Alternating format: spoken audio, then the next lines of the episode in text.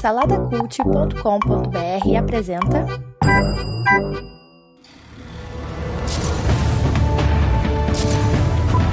Sejam bem-vindos ao pós-créditos do Salada Cult.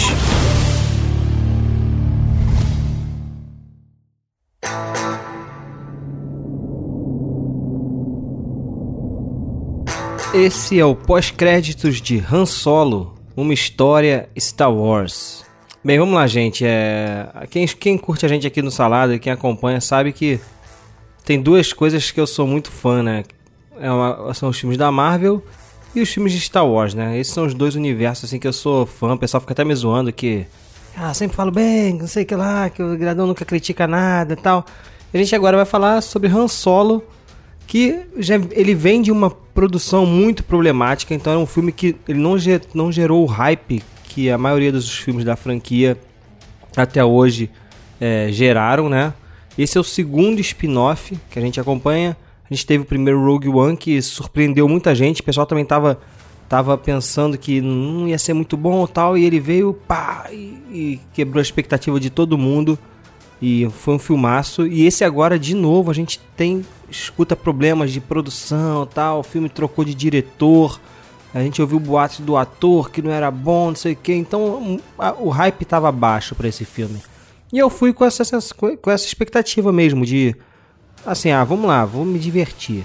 E apesar de eu ter gostado do filme, é um filme estranho para mim falar, porque eu, como assim, fã de Star Wars, todos os filmes de Star Wars que eu vi até hoje, até, o, até a trilogia prequel, todos eles de alguma forma me impactaram, assim, sabe? Eu, sei lá, alguma coisa me, me emocionou, ou, ou sei lá, sabe? Aquela coisa do universo Star Wars. Esse foi o filme que mais que eu mais fiquei assim estático no sentimento, entendeu? Ele é insosso nesse sentido. A sinopse do filme é, é difícil até dar uma sinopse, mas basicamente a gente acompanha a história do Han Solo. Não a origem, ele novinho e tal, não, mas a gente vê a, a quando ele se torna é, esse, esse fora da lei que a gente conhece na trilogia clássica, né? A gente está acompanhando a origem disso e o momento que ele conhece o tio e tal, é, que ele consegue a Millennium Falcon, isso tudo tá nos trailers, eu não estou dando spoiler nenhum aqui. Então isso a gente acompanha no filme, né? Uma coisa que é bem feita é, no filme, eu achei, acho bem feito. Depois pensando sobre o filme, é como ele se o filme trabalha isso também, né? Como ele se tornou aquele cara, um anti-herói, né? Aquele cara que é o, o, um cara meio babaca que a gente vê na trilogia clássica, é o cara que não confia nas pessoas, tal. A gente vê essa construção aqui, por que, que ele se tornou esse cara. Eu acho que ficou, ficou legal. Não é perfeito, mas ficou legal. A gente tem aí a atuação do Aldrin, caraca, como é que é o nome desse cara? Cara, é um nome complicado pra caramba. Que é que o pessoal tava, tava com medo dele, dele ser ruim e tal. E, cara, eu vou te falar, ele entregou. Assim, é muito difícil, né? Esse, esse filme ele sofre do mesmo problema que a trilogia prequel sofreu, né? Que é você trazer personagens que já estão estabelecidos e contar o background desses caras, sabe? Contar, contar, é... Ah, por que, que o nome dele é Han Solo? Ah, como é que ele conheceu o Chewbacca? Sabe? Coisas que estavam no imaginário dos fãs e eles agora trazem para colocar. Não, foi assim, colocar canônico, sabe? Isso é muito perigoso quando a gente fala de personagens, de, como eu falei, que já estão estabelecidos na memória dos fãs, né? A chance de você é, bater com a expectativa do fã é muito grande, né? E eu acho que isso vai acontecer um pouco aqui nesse filme, em alguns momentos, entendeu? Isso tudo, né? Pra quem é fã, é, é problemático. Para quem não é fã, passa batido, né? É um filme normal tal. Então aqui o. o mas, a, mas como eu tava falando do, do ator, ele entregou, cara, mandou bem. Eu esperava que fosse bem mais problemático, mas, cara, ele tá bem.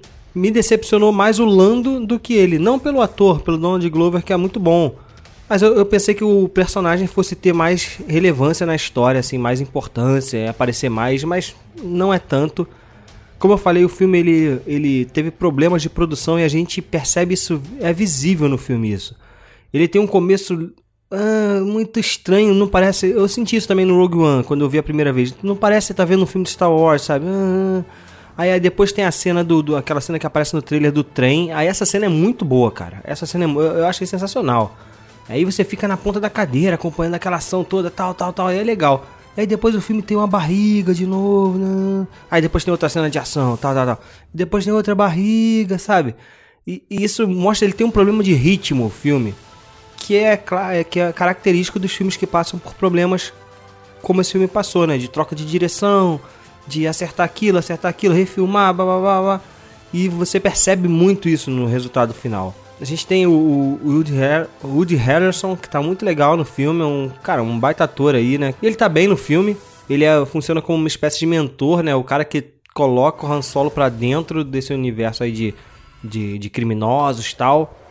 A gente tem a, a, menina lá que faz a, a Daenerys, que é a Kira, que é o interesse romântico do, do Han Solo. Enfim, não vou ficar explicando muito quem é quem. Tem o Lando, Tal, tem, e tem a ganguezinha lá do, do, do, do, do Woody né, que é o Beckett, o nome dele, também que aparece lá em determinado momento do filme. Vamos falar sobre o Chewbacca e o Han Solo.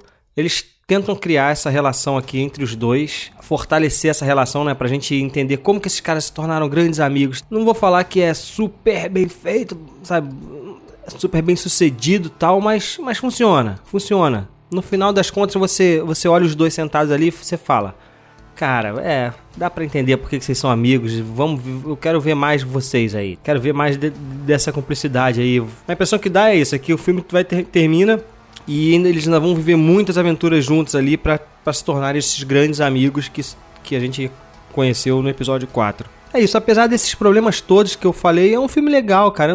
Assim, não é ruim. Não é ruim. Eu, eu, eu como eu falei, eu fui com a expectativa baixa mas eu esperava dar pelo menos um, um 4 para esse filme, um 4 Caesars, mas não, eu vou dar 3 Caesars. É um filme legal, um filme bom, mas por conta dos problemas, entendeu? Nem a minha fanboyzice de, de Star Wars conseguiram a, aliviar esses problemas, entendeu? Me incomodou, assim, o ritmo, como eu falei, é estranho. A gente deve gravar um Sala da Mix aí para falar sobre, sobre isso tudo com, com spoilers, mas vale a pena. Assiste no cinema, vale a pena, cara. Star Wars, vale a pena.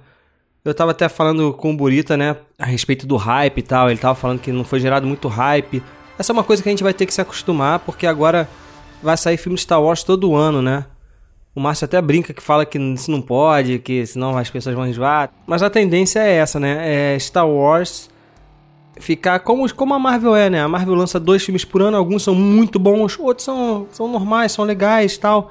E esse Han Solo é um desses filmes da Marvel, sabe, legais, assim, que não, não não marcam tal. O que a gente não tá muito acostumado com a saga Star Wars, né? Todos os filmes na nossa cabeça tem que ser memoráveis. E, cara, com essa quantidade de filmes saindo toda hora, toda hora, toda hora, vão ter filmes assim. Mas uma coisa eu percebi, assim, o Rogue One ele funciona bem porque ele se conecta muito com a saga Star Wars, né? Aqui no Han Solo, apesar de a gente estar tá falando do Han Solo, que é um personagem da saga, a história em si, ela não se conecta muito com a, com, com o núcleo, né, com o core da saga Star Wars, né, da história base da, da saga. Ele não se conecta, ele conta uma história paralela. E eu, eu vou falar que isso para mim, não sei se esse foi o motivo, mas para mim isso foi um ponto contra, um ponto negativo. Eu não esperava que conectasse, entendeu? Eu esperava que fosse realmente uma coisa separada, mas que funcionasse. Mas aí eu vendo o filme percebi, caraca, se fosse mais conectado, talvez eu gostasse mais, se tivesse mais não sei, não sei, entendeu? É, é, vai ser um desafio aí para esses próximos spin-offs da Disney. Como é que eles vão conseguir fazer isso? Ficar legal sem estar tá conectado com a saga. Mas é isso, já falei demais aí. Esse foi o pós-créditos. Aqueles minutinhos que podem salvar o seu tempo ou o seu dinheirinho aqui no Salada Cult.